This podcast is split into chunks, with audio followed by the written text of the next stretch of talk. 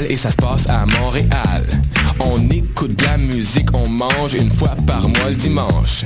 Des DJ, du soul et du fun, du hip hop et du funk. Si tu connais pas l'adresse 221 Sainte-Catherine-Est, tous tes amis sont invités, il y aura plein d'activités. Parle-en, fais de la publicité, l'émission sera rediffusée sur les ondes de choc de 11h à midi chaque dimanche. Fresh, paint, beat to eat pour des journées captivantes.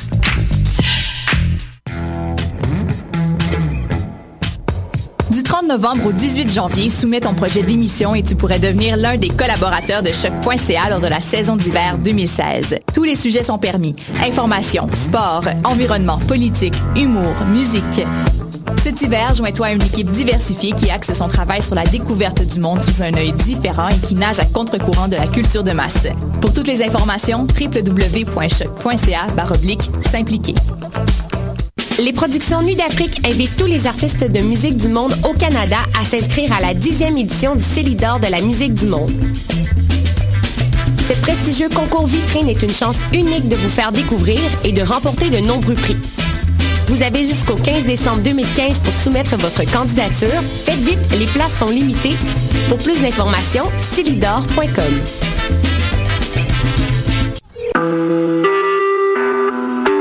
Vous écoutez Choc pour sortir des ondes.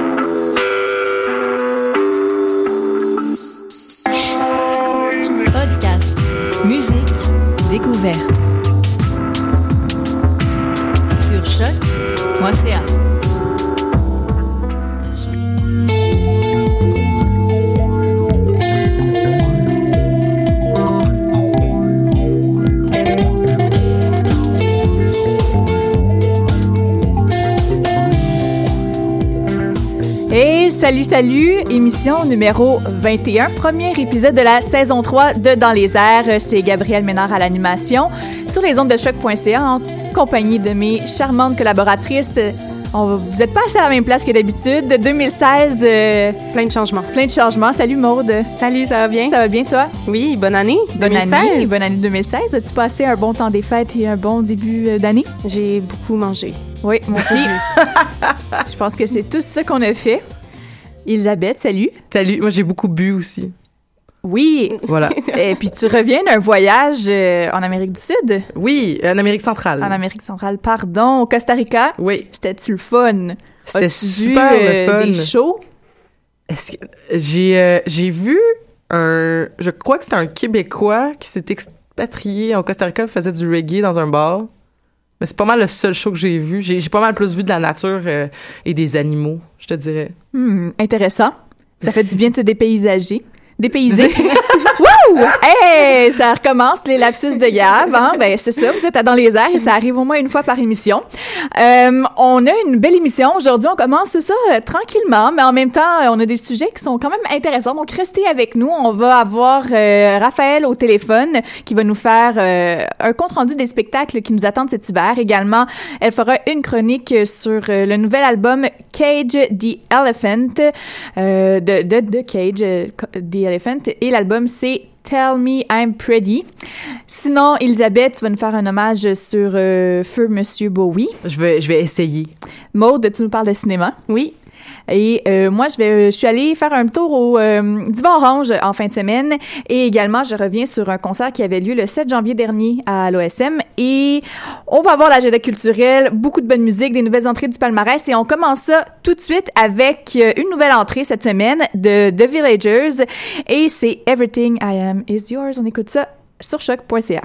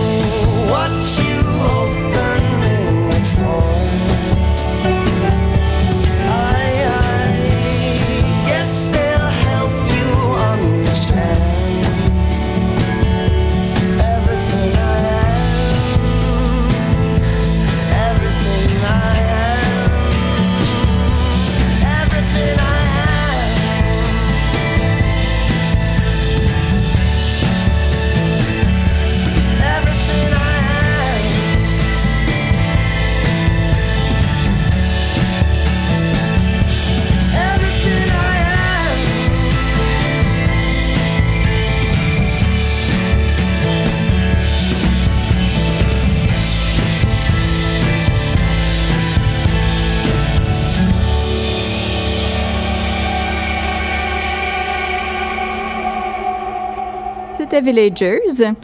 Vous êtes toujours sur les ondes de choc.ca et euh, on est en direct avec Elisabeth. Salut. Salut. Salut plutôt. Et euh, tu nous parles de d'un drame qui est arrivé à la planète la semaine dernière. Oui, euh, et là, c'est vraiment dommage parce que hier, j'écoutais euh, l'émission Tout le monde en parle euh, et il y a des gens super pertinents, euh, dont euh, Sylvain Cormier du Devoir, euh, Robert, ben, dans fond, et Ro- Robert Marchand, du de- fondateur de Musique Plus, et Louise Le Cavalier qui sont venus parler de David Bowie, puis ils ont tous dit ce que j'avais envie de dire.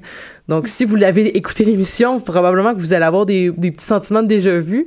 Donc, je suis, je suis désolée pour cela. Mais si vous l'avez pas entendu, ben en fait, je vais vous résumer pas mal ce qui a été dit parce que je pense pas mal comme eux. En fait. Euh, euh, il y avait euh, Sylvain Cormier, je vais le paraphraser parce qu'il a dit quelque chose qui m'a beaucoup touché. Il a dit que David nous a permis d'être nous-mêmes. Puis quand il est mort, en fait, c'est cette partie de nous-mêmes qui est décédée euh, avec lui. Puis je pense que c'est pas c'est pas égocentrique de le dire parce que c'était la première fois quand j'ai su que tu l'as dit tout à l'heure que j'étais au Costa Rica quand David Bowie est décédé et et pour vrai ça m'a fait je me suis vraiment mis à pleurer puis j'ai- je pleure pas moi quand les célébrités meurent habituellement. Même Alan Rickman que j'aime beaucoup ça m'a pas fait pleurer puis, puis c'est pas grave là, parce que je veux pas dire que David euh, David Bowie est un meilleur artiste que Alan Rickman ça ça marche pas comme ça.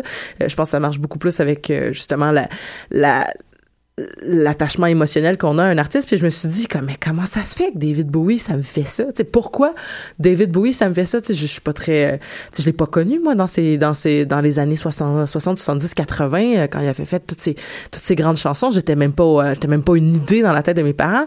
Euh, pourquoi est-ce que ce serait David Bowie qui, qui, qui m'a fait ça? Et, les paroles de Sylvain Cormier m'ont beaucoup touché quand il a dit ça parce que je crois que lorsque David Bowie est décédé, euh, c'est pas un c'est pas un deuil euh, c'est un deuil oui mondial mais je crois que chacun en fait a été endeuillé de vraiment façon personnelle. C'est une blessure personnelle je crois que tout le monde vit de par euh, cette fa cette façon de voir là qu'il faisait partie de nous-mêmes parce que euh, je encore là c'est vraiment plus ma perception là mais quand David est décédé sur Facebook c'était qui qui écrivait qui était vraiment les, gens qui étaient le plus tristes et les gens qui étaient le plus euh, le plus affectés, le plus euh, abattus par cette nouvelle, c'était mes amis marginaux.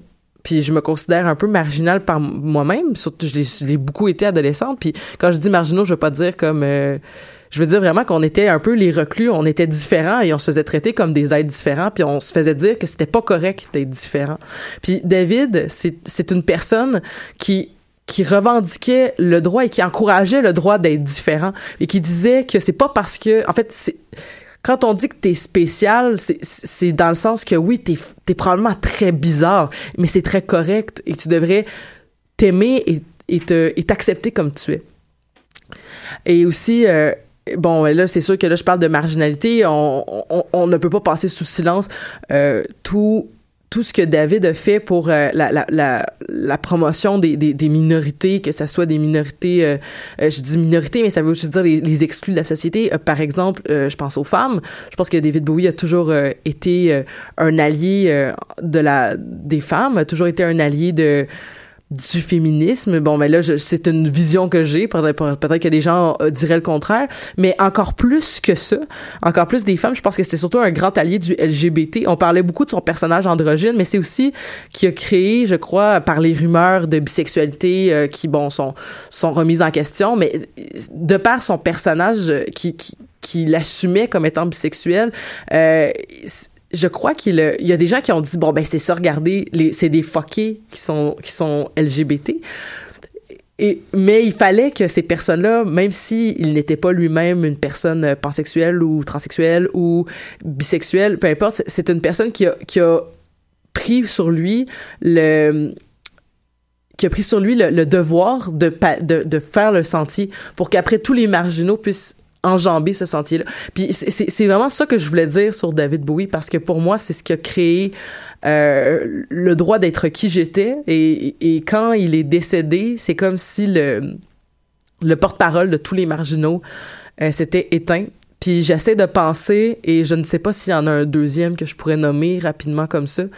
Donc euh, c'est vraiment très triste et c'est mais c'est correct et on a je voulais parler de de cet aspect-là de lui parce qu'on a parlé euh, de l'aspect artistique euh, d'un long en large euh, et de de la beauté de la mise en scène de sa mort fait que je voulais pas trop en, en parler de ce bout-là mais je pense que pour pour pour tous les LGBT de ce monde, on aimerait te remercier David pour qui tu étais. Mais je pense que ça va être aussi un icône en général difficile à remplacer. Mm.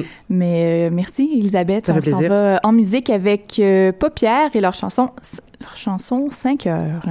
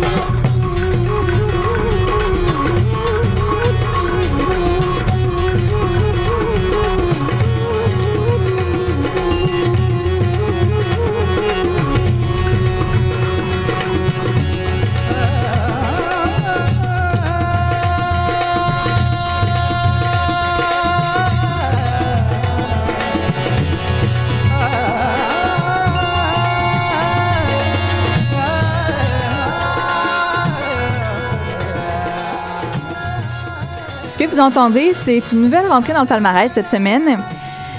La chanson s'appelle Calendar et c'est et je vais essayer de tous bien les prononcer là. Shai Bentur, Johnny Greenwood et de Rajasthan Express de leur album Junin. Donc euh, c'est sur le palmarès de choc.ca depuis aujourd'hui. Ben, merveilleux. Voilà. Tout nouveau. Tout nouveau. Et on s'en va rejoindre Mademoiselle euh, Thibaut Vanas à l'autre bout du fil. Mon Dieu, mademoiselle Thibault-Vanas, vous vois-moi pas, s'il te plaît. Ça va bien, Raph? oui, ça va bien, toi? Oui, ça va bien. Tu passes un bon temps des fêtes? Oui, ben oui, eh, bonne année, bonne année aux filles. Bonne Ah, année. bonne année, toi aussi. Eh, bonne année, ouais. Et euh, tu nous parles, on va commencer euh, avec les spectacles. Tiens, tu nous parles des spectacles qui nous attendent cet hiver. Oui, euh, en fait, j'ai fait un méga topo de ce qui s'en vient parce que oui, il y a beaucoup, beaucoup, beaucoup de belles choses qui sont en concert, euh, beaucoup de belles choses, beaucoup d'artistes qui sont en concert euh, cet hiver. Euh, on commence avec euh, Philémon Simon qui continue sa promo en fait de son nouvel album Les femmes comme les montagnes. Le 28 janvier à 20h au Cercle. C'est en fait, je vais, je vais faire un ça va être Québec, Montréal, un peu, un peu comme ça. Fait que ça va être, si dans le secteur de Québec, ça va être ça, puis Montréal, ça va être ça. Euh, donc, c'est ça pour Philémon. On poursuit avec euh, Corias aussi, qui va lancer son euh, album Love Suprême, le très attendu, où est-ce qu'on aura aussi, en 2015, on a eu droit à, à- de voir son clip Zombie aussi. Donc, on va sûrement le voir sur scène en train de chanter cette tune-là. Donc, lui, il lance son album le 5 février, toujours au Cercle, et le 6 au Clip Soda à Montréal. On poursuit avec euh, hashtag Passion Karim. Euh, en fait, euh, oui, donc Karim Ouellet qui va faire son concert le 9 février, le très attendu concert avec euh, l'Orchestre symphonique de Québec. Et il va se produire aussi à Laval avec l'Orchestre symphonique de Laval, donc à la salle André Mathieu. Ça, c'est le spectacle que tu attends le plus, je pense. Je l'attends, je l'attends, hein, je l'attends, je, je vais y faire un high five là, sur la scène, là, je vais monter sur scène, ça sera pas long. Donc euh, oui, il va aussi, est-ce qu'on, il y a un gros mystère autour de ce concert-là. On sait, on, en- on sait pas trop les détails et tout, mais on, je pense, je pense qu'il va jouer ses nouvelles euh, chansons de son euh, prochain album aussi. Mais ça va être bien intéressant ce setup avec l'orchestre symphonique. En tout cas, j'ai bien hâte. Je vais vous en reparler, ça c'est sûr. Ensuite, euh, on poursuit avec Galaxy et, ses invités, donc Caravane et Gasoline, qui lui c'est au show de la rentrée de l'Université Laval. euh, le 11 février à 20h. Et bien sûr, il y a la programmation de Montréal en lumière qu'on attend aussi. euh, les Loudoyons, Bazabula, Toss Halls, The Season, Emily and Ogen. En tout cas, il y a du bon aussi qui s'en vient pour le mois de février. Donc, programmation montréalenlumière.com pour plus d'informations à ce niveau-là. Donc, euh, ça, ça fait le tour de mon topo euh, pour les shows euh, à ne pas manquer. Et ben, je vais embarquer avec ma critique sur Cage GLSM. C'est correct, Oui. Eh ben oui, c'est correct. Parce que là, euh, là, j'ai quand même un lien. Là. Je pense que le dernier album que tu faisais à critique, c'était celui de Kurt Vile. Oui. Et puis il y a comme une espèce de hum, style musical qu'on retrouve dans Kurt Vile, qu'on retrouve également dans le nouvel album de Cage the Elephant. Est-ce que ça Oui. se peut, ça? Il y, a, il y a un lien. Tout Ok, un lien. c'est Tout bon. est interconnecté. Ah, vas-y, on t'écoute. Euh, oui, donc KJLSM, en fait, euh, c'est qui eux, ces jeunes gens-là? Mais c'est un groupe euh, rock américain qui fait aussi penser un peu euh, à Arctic Monkeys, donc Ouais, les c'est Britanniques, euh, à certaines, dans certaines chansons, en fait. Les gars sont originaires du Kentucky et c'est surtout un groupe de garage rock, rock psychédélique aussi. Et euh, qui faisait paraître en fait en 2015 euh, l'album Tell Me I'm Pretty. Donc euh, l'album je l'ai devant moi là, il y a, y a comme une fille qui nous regarde avec des yeux bleus là, c'est un peu bizarre, mais ça fait un peu peur, fait que je vais la cacher. Moi, je la trouvais Donc, euh, assez, euh, je la trouvais assez loufoque, en fait, cette, euh, cette pochette-là. Oui, c'est ça, c'est très loufoque par rapport à ce qu'on entend aussi, là, par rapport aux chansons. En tout cas, je trouvais que c'était un produit. Mais en fait, on a droit à un produit très brut, très mort, très brassage de caisse de résonance. Je trouve euh, ça fait résonner les guitares électriques. Euh, je pense qu'on est captivé euh, dès les premières euh, secondes de la première chanson, entre autres. Et euh, ben en fait, on a surtout droit à des refrains très catchy, très punchy. Je pense que c'est super bien orchestré pour avoir justement un album euh, supra dynamique. Puis justement, ce qui dans cet album-là, c'est la variation des textures sonores. Je pense qu'on a droit à une variété de sons dans cet album-là. Puis justement, ça donne pas l'auditeur. Je pense que ça le garde en, tu sais, ça, ça le garde très, très captif et euh, je pense que aussi les chansons sont très addictives aussi. Donc c'est un album que tu peux écouter en boucle et bien sûr c'est un album euh, qui, qui, qui s'écoute euh, au soleil levant, là, très ensoleillé. Là, Ben, ce soir-là. oui, c'est ensoleillé, mais en même temps, je trouve que c'est parfait pour cet hiver. Je me vois totalement Oui. marcher dans les rues de Montréal en train d'écouter cet album-là. Oui, oui, oui. Tu sais, quand des fois, là, t'as as besoin d'un album, tu sais, qui brasse, puis tu sais, qui, tu sais, un, tu sais. Qui donne du rythme euh, au froid euh, montréalais. Mais Oui, euh, oui, puis en plus, euh, c'est qu'on a partagé, on a vraiment eu la même idée. Parce qu'en écoutant l'album ce matin, je me suis dit, bon, quelle chanson on va faire passer pour, suite, suite à, à la critique? à la- puis, j'avais pas pris la première, cette, la chanson que j'ai mise finalement. Puis après ça, j'ai échangé, j'ai fait, ah non, je vais mettre la chanson qui s'appelle Cold, Cold, Cold. Et, ça, et j'ai envoyé la feuille de route. Et puis tu me dis, oh, en passant, mets Cold, Cold, Cold comme extrait. On a partagé les mêmes pensées ce matin. Exact, Fait que- exact, on a connecté. Ouais, voilà. Donc, euh, ben, c'est ça qu'on va aller écouter. Euh, Merci beaucoup, Raph, pour, ne- cette chronique. Puis on se retrouve la semaine prochaine en studio. Oui, bye bye, salut. Bye.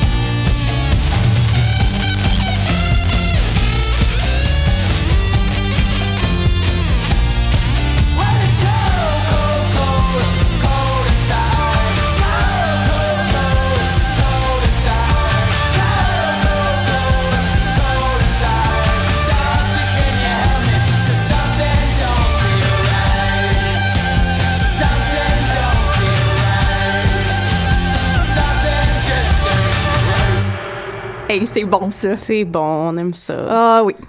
Et c'est à mon tour de parler. Et oui, parce que j'ai pris, j'ai fait euh, jeûne de sorties culturelles pendant le temps des fêtes. Je me suis vraiment dit, là, bon, on en voit beaucoup à l'automne. On- Il y a beaucoup de choses qui se passent à l'hiver également. J'ai le droit à un petit break, mais je suis retournée en force depuis euh, le début de l'année. Et le 7 janvier dernier, j'étais à l'OSM, à la Maison symphonique de Montréal, pour euh, participer à une des soirées du festival Tchaïkovski qui avait lieu le 6, 7 et 8 janvier, euh, avec un chef d'orchestre invité, Oleg Kaintani. Et bon, ma soirée, où est-ce que je suis allée, j'ai eu, bon, c'est Tchaïkovski, et mais par exemple, ça a été des morceaux qui, sont rarement sortis de la Russie. Donc, c'est des morceaux qui ont été rarement entendus à l'extérieur, partout à travers, euh, partout à travers le monde. C'était euh, c'était magnifique, comme à chaque fois. Euh, je dirais, par exemple, que la façon de diri- diriger de, de Monsieur Kaintani, on est loin vraiment loin de, de Kent Nagano. Il y a peut-être, je vais pas dire une froideur, mais nécessairement, il y a, il y a moins de proximité avec le public. Puis, euh, c'est un peu, selon moi, l'antithèse. Mais ce qui était particulièrement impressionnant, c'est qu'il a dirigé à peu près tout le concert qui durait euh, deux heures, deux heures et quart facilement, sans partition aucune. Donc, il y avait, il, a commencé, il y avait le lutrin du chef d'orchestre qui, qui était vide, il y avait aucune partition, et puis il dirigeait, ça, il connaissait sur le, sur le bout des doigts euh, très probablement euh, toutes les partitions de tous les instruments. Et il seulement utilisé des partitions pour une courte pièce qui a duré quelques minutes. Je dirais pour six minutes environ du concert, il a utilisé des pièces. Et pour la deuxième partie, qui était euh, euh, la symphonie numéro 4, je pense, symphonie numéro 6, pardon, euh, de la pathétique, parce que c'était le concert de la pathétique. Donc, euh, un 45-50 minutes, il y avait non seulement pas de partition, mais il y avait simplement pas de lutrin. Donc, on a affaire à vraiment un maître de Tchaïkovski qui connaît vraiment ses œuvres à 2000% Donc, pour ça, c'était très impressionnant. Et euh, donc, euh, c'est fun d'aller voir des concerts lorsque c'est Kent Nagano qui dirige parce qu'il y a une proximité. C'est, des fois c'est ludique, des fois on apprend des choses, on prend du temps avec le chef d'orchestre qui nous raconte des choses. Mais c'est bien aussi euh, d'aller voir euh, d'autres euh, d'autres spectacles avec d'autres sommités de la musique classique qui, qui nous offrent aussi un spectacle fort étonnant.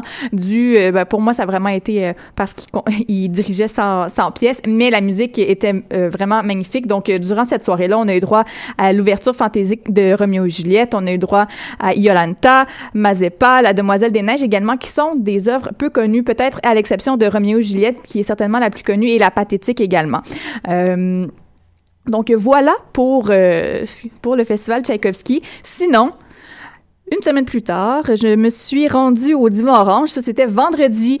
Et euh, je suis allée assister à un spectacle du Festival de la Souterraine qui mettait en vedette ce soir-là Renard Blanc, Crabe et Corridor. Et j'ai vraiment vraiment apprécié ma soirée. Tu ris, Maude? On change de registre. Là. Oui, oui, c'est c'est complètement différent. même. On est à dans les airs, on est euh, très, c'est très varié cette émission-là. Et euh, faut avoir euh, l'oreille euh, diversifiée, je pense, pour apprécier euh, l'émission. J'espère que, que vous aimez ça à la maison, d'ailleurs. Euh, donc oui, on change de registre parce que là, on avait plus affaire à du euh, post rock euh, psychédélique rock euh, indie euh, slash slash slash Euh, et j'ai croisé Samuel Lamoureux du campus, mais également euh, qui vient parfois faire des chroniques à l'émission. Donc, on a assisté au concert ensemble. Et euh, c'était la première fois, tous les deux, qu'on voyait Renard Blanc dans sa nouvelle constitution parce qu'ils ont changé de bassiste dernièrement. Et euh, son premier le premier concert euh, qu'il avait eu avec... avec le nouveau bassiste, c'était en décembre. Je pense que ça avait été un peu garoché parce qu'il n'y avait pas eu beaucoup de pratique ensemble avant. Euh, puis là, on arrive un mois plus tard, ils ont, beaucoup pratiqué et on arrive sur scène avec euh, ces trois gars-là. Euh, donc, on a guitare, bass puis drum qui font un show qui...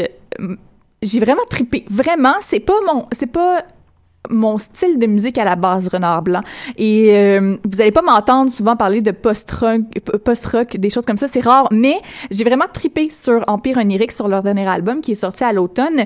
Et euh, c'est pour ça que je leur ai, euh, je, je me suis rendue à cette soirée-là. J'étais agréablement surprise et et la foule était bon, était vendue d'avance, je pense. Sauf que la foule était quand même en transe, puis c'était vraiment fun de les voir évoluer parce qu'ils sont quand même jeunes, ces gars-là. Ils viennent de la rive sud et puis là, ils s'en vont en tournée au Québec. Donc, euh, j'espère, j'espère vraiment que ça va marcher leur affaire puis qu'ils vont vivre des beaux succès parce que ils sont appelés à beaucoup et euh, j'ai hâte de voir la suite de ce qui les attend à l'hiver. Et vous allez pouvoir les voir et les entendre, euh, notamment à Gatineau puis à Joliette dans les prochaines semaines. Donc, regardez ça à vos agendas si vous êtes dans ce bout-là. Et sinon, ils reviendront certainement à Montréal bientôt également. Donc, euh, voilà, c'était euh, mon euh, début d'année culturelle et il y en aura euh, certainement plein d'autres qui nous attendent cette année. On, retourne en musique avec, ben, justement, Renard Blanc, tiens, et leur chanson Polaris, tirée de leur dernier album qui est sorti à l'automne dernier, Empire onirique.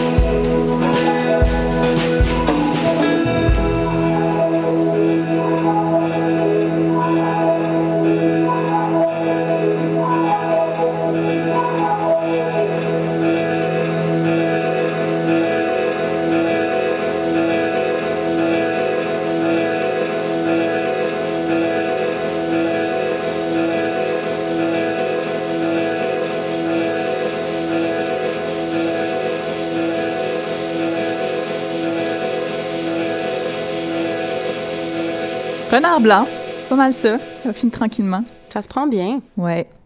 Bon lundi. Maude, Oui. tu nous parles de cinéma. De quel film exactement euh, aujourd'hui? Ben, j'ai été voir euh, la rétrospective euh, du travail de Chantal Ackerman à la Cinémathèque qui, a- qui avait lieu pendant le mois de janvier. Puis, personnellement, j'ai été voir Toute une nuit.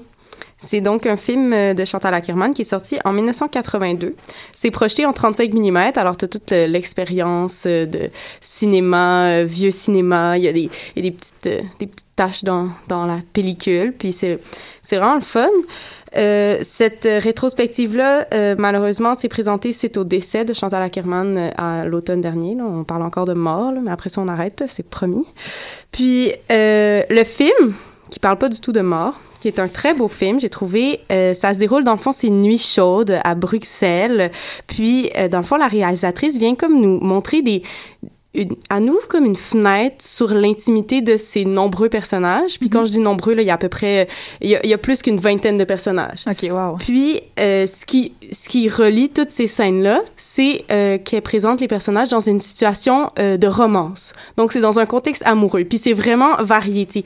Il y a euh, que ce soit l'attente de quelqu'un, attendre un téléphone, ou s'enfuir d'un endroit, ou faire une danse collée, boire une bière un peu malaisante. sais. Puis, c'est vraiment toutes sortes de situations où est-ce qu'il n'y a aucune mise en contexte? On ne sait pas c'est qui le personnage avant, puis au, au fur et à mesure de la scène, on découvre pas tant plus d'informations puisqu'il y a presque pas de dialogue.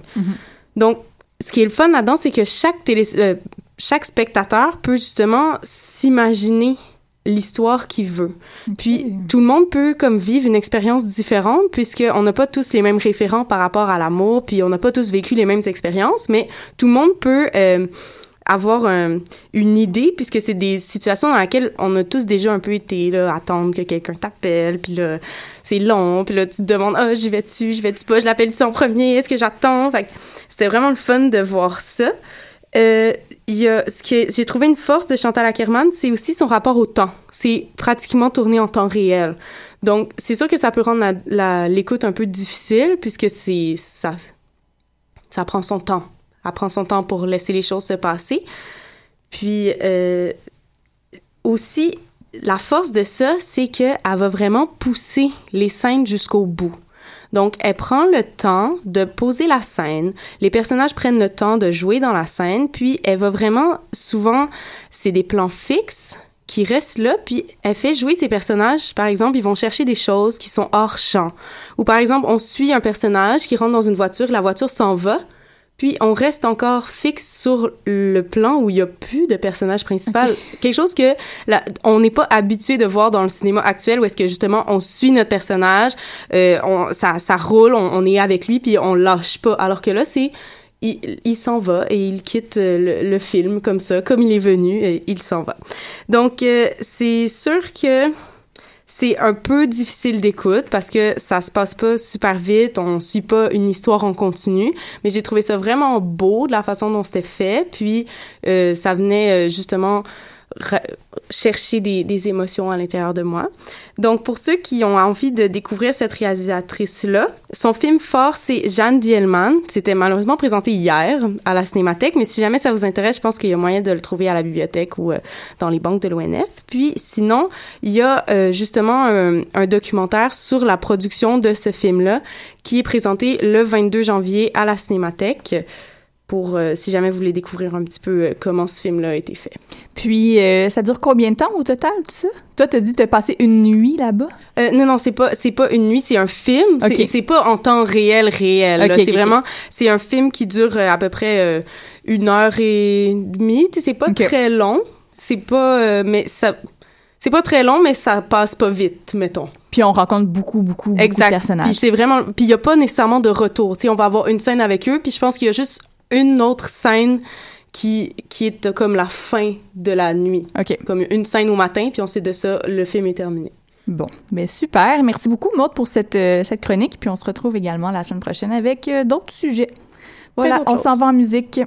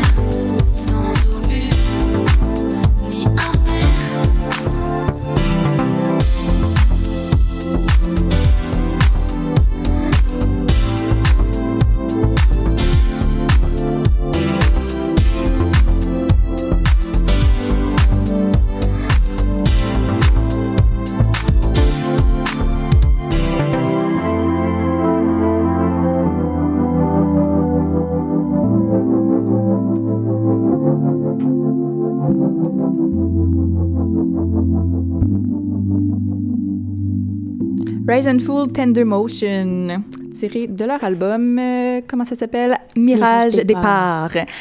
C'est le moment du premier agenda culturel de l'année. Maud, je te laisse commencer. Oui, ben ce soir, il y a le lancement euh, du numéro 6 de la revue Planche. Ça se passe ce soir au vice-versa à 18h. Donc, euh, pour ceux que ça intéresse, la revue Planche, c'est une revue qui est dédiée entièrement à la BD québécoise. Si vous allez au lancement ce soir, vous allez avoir la BD en exclusivité parce que sinon, elle est seulement euh, disponible en format numérique et papier à partir du 21. Wow, donc euh, une raison pour se déplacer sur Saint-Laurent. Exact. Voilà, ben super, merci. Sinon, moi, je vous propose côté théâtre d'aller voir un tramway nommé Désir. C'est un texte de Tennessee Williams, bien sûr, euh, dans une euh, mise en scène de Serge Noncourt. C'est à l'Espace Go et c'est avec Céline Bonnier, Danny Goudreau, Patrick Yvon, Mag- Magali Lépine-Blondeau et Jean-Moïse Martin. C'est jusqu'au 13 février, mais c'est bientôt complet, donc euh, dépêchez-vous si vous voulez des billets. Et sinon, ben il y a des ultimes supplémentaires également les 9, 10 et 11 février, donc euh, allez voir ça. C'est euh, à 20h euh, du mercredi au vendredi, à 19h les mardis. Durée 2h40 avec entracte et euh, ben, je pense que j'ai pas besoin de raconter l'histoire. Je pense que tout le monde connaît un peu euh, l'histoire de Earl Tramway de mes désirs. Sinon, je vous propose euh, d'aller voir également ce mercredi à 20h euh, Clay and Friends pour la Groove Session numéro 1. C'est au euh, Bleury Bar à vinyle, bien sûr. Ça coûte seulement 10 donc euh, allez voir ça. Je pense que ça va valoir la peine. Sinon, également, demain, mardi, Safia Nolin sera au Quai des Brumes et euh, à 9h et c'est vraiment vraiment pas cher pas cher. C'est 10 dollars également. Vous pouvez l'acheter en prévente et à la porte également. Mais faites vite parce que il y a beaucoup de monde qui sont attending sur l'événement Facebook. Et finalement eh bien je vous propose d'aller voir également euh, c'est une exposition au Musée d'art contemporain de Montréal, nouveautés et autres obsessions. Donc, euh, c'est jusqu'au 17 avril 2016 et ça... Ben, ça commence, euh, hey boy, oui, oui, c'est, c'est, en cours présentement, c'est jusqu'au 17 avril. Et euh, donc, je, je- ça se peut que j'en ai déjà parlé l'année dernière, mais un petit rafraîchissement, euh, ça fait pas de tort. Donc, euh, Nouveautés et autres ob- obsessions réunies, en fait, c'est des, plusieurs des nouvelles euh, acquisitions du musée, puis des œuvres majeures qui donc qui, qui composent, si on veut, un instantané significatif des principales préoccupations en matière de développement de la collection.